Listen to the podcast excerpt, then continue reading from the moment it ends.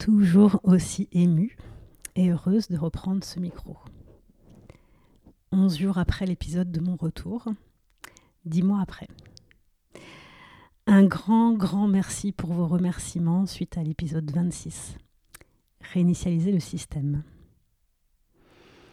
Pour ceux qui ne me connaissent pas encore ou me redécouvrent, je suis Céline Bourra. Je suis Creative Shaman Corporate et créatrice de ce podcast Transmission du futur, qui a vu le jour en octobre 2019 et qui revient en ce mois de septembre 2021 pour la suite des aventures. Pour vous permettre d'amener encore plus de conscience, de cœur et de corps dans vos processus de création et d'innovation. Et du corps, c'est justement ce dont on va parler aujourd'hui.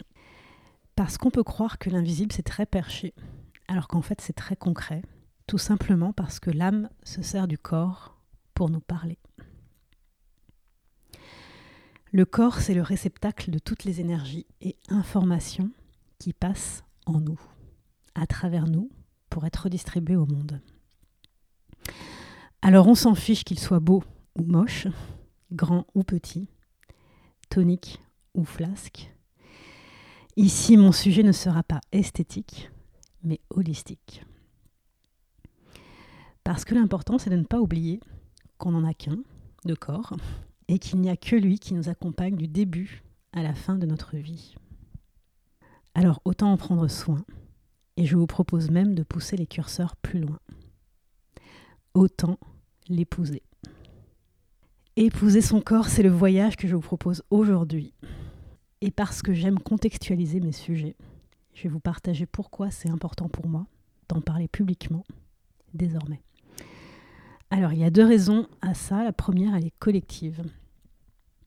C'est une euh, énorme prise de conscience que j'ai eue dans les premiers jours du premier confinement, donc en mars 2020, où je me suis dit, là, ce ne sont plus nos brillants cerveaux qui vont nous aider à traverser le monde qui nous attend.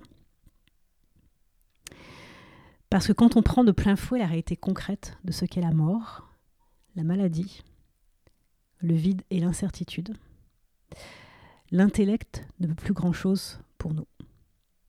À part résister, mais bon, on sait où ça nous mène, au mieux à stagner, au pire à s'enfoncer.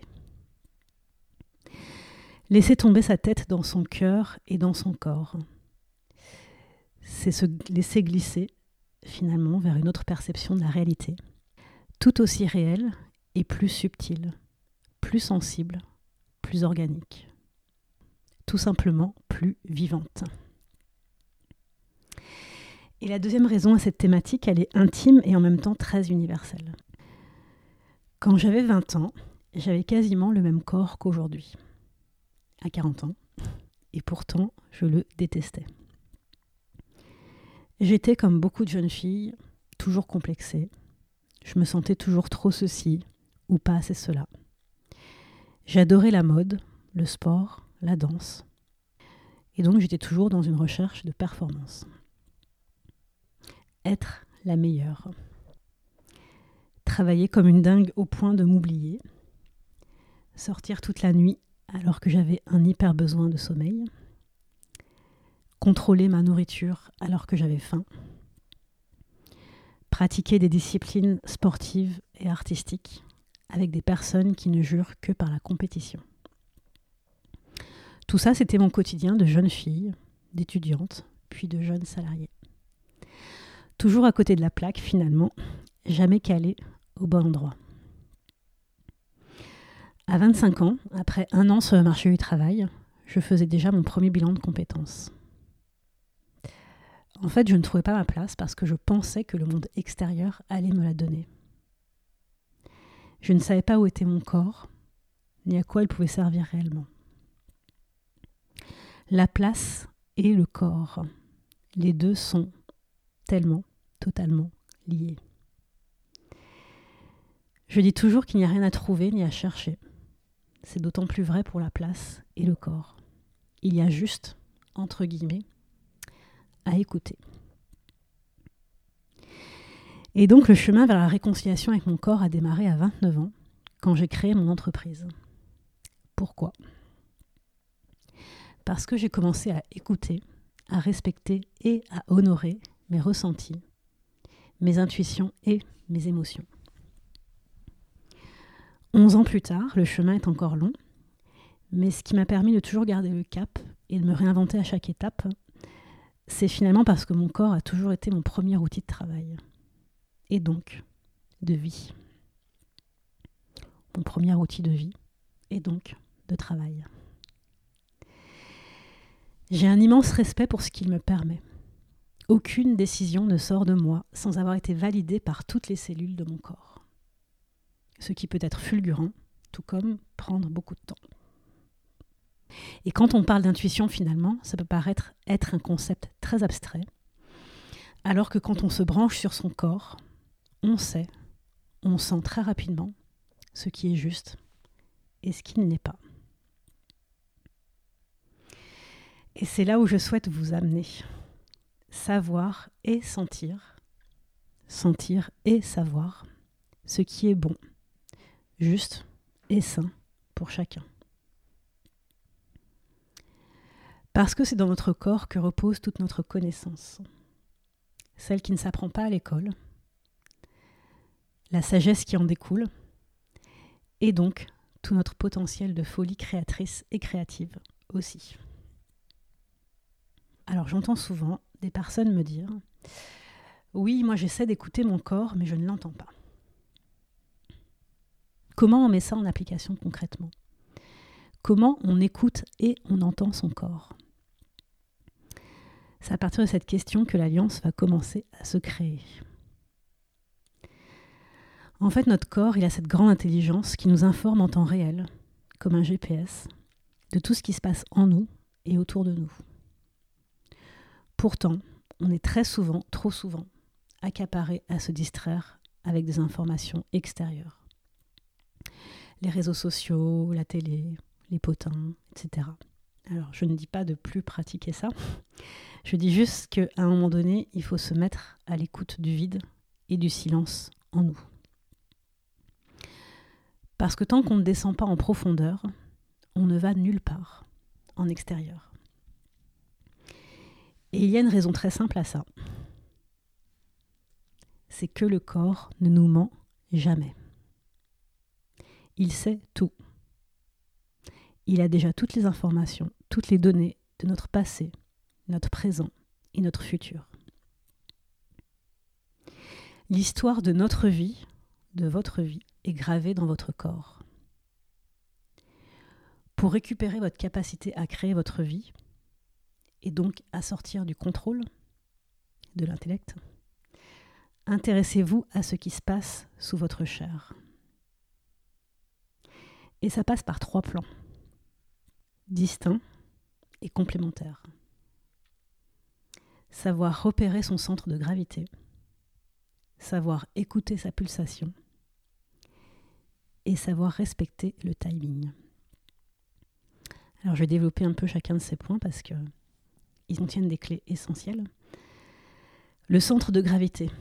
En fait, c'est comme si on avait un aimant au centre de notre corps, situé entre le ventre et le plexus qui sait de façon animale de quoi et de qui on peut s'approcher et de quoi et de qui on doit s'éloigner.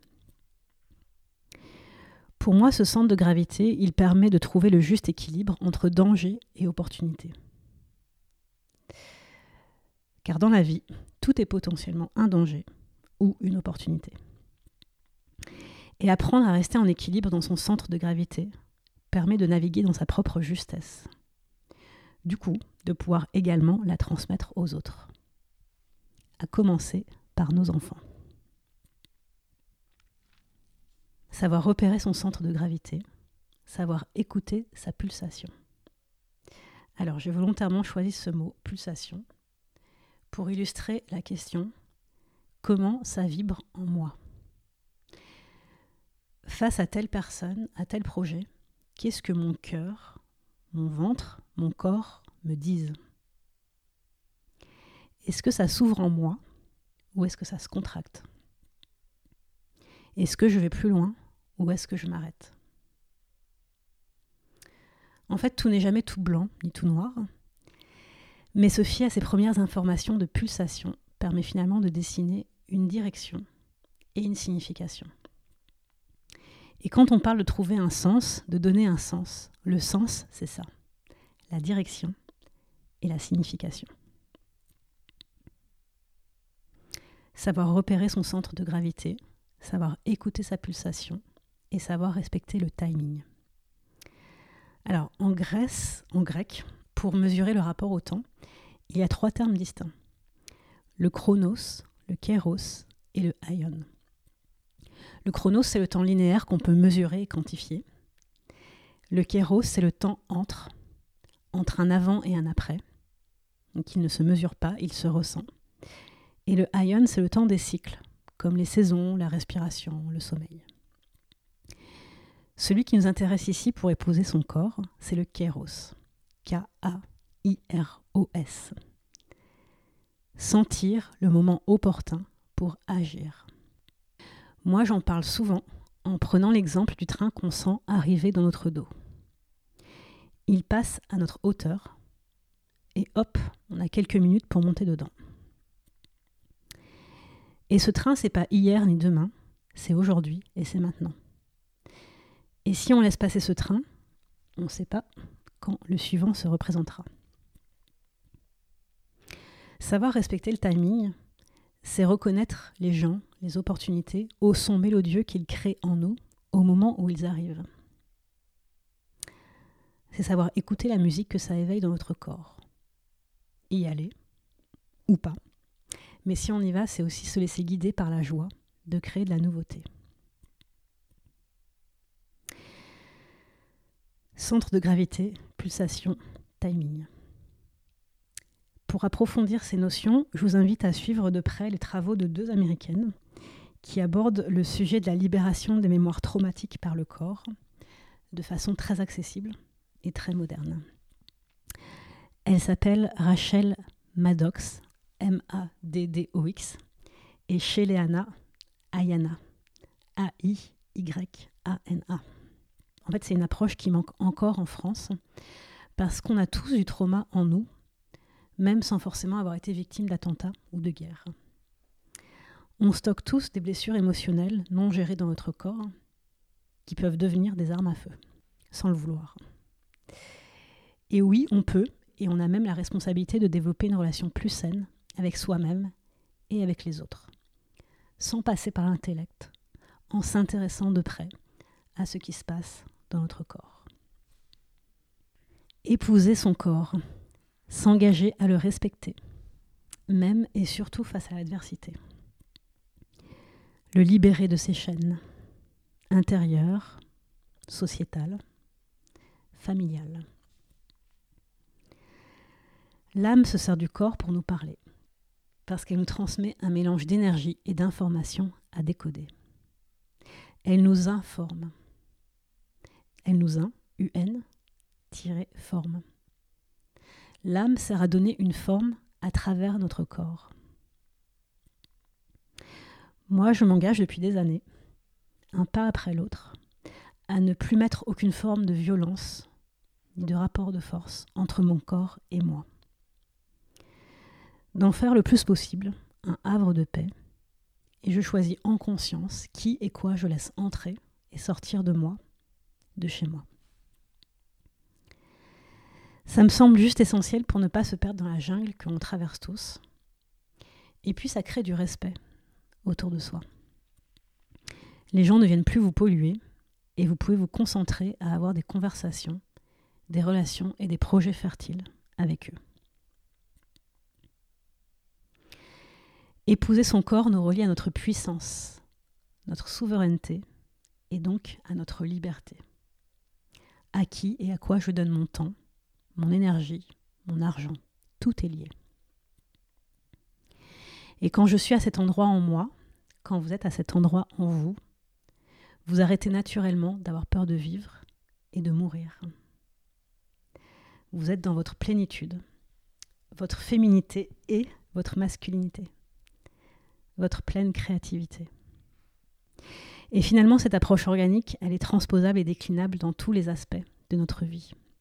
Travail, nourriture, éducation, sexualité, couple, Épouser son corps, c'est apprendre à n'être victime de rien ni personne. C'est sortir du triangle de Cartman, victime, bourreau, persécuteur. C'est reprendre son destin en main, se réapproprier son histoire, prendre son propre pouvoir et le redistribuer. Pour pouvoir dire un jour, voilà la femme ou l'homme et l'homme que je m'autorise à être. Et en le faisant pour moi, je libère mes enfants, mes défunts, mes ancêtres, de tout ce qui est resté dans l'ombre, dans le silence, dans le mensonge. C'est mettre sa propre lumière dessus et pouvoir dire, ça c'était mon histoire, et je lui dis merci. Pouvoir dire merci à ses cicatrices, à ses traumas, à ses vergetures, à son gras, à ses blessures visibles et invisibles. Parce que quand on a traversé tout ça, et qu'on est encore là, et qu'on accepte qu'il n'y aura pas d'autre vie que celle-ci qu'on est en train de vivre, moi je pense qu'on offre au monde le plus beau cadeau, celui de s'assumer en toute humilité. Et le chemin n'est jamais terminé, donc il est toujours temps de l'embrasser. Voilà pour aujourd'hui.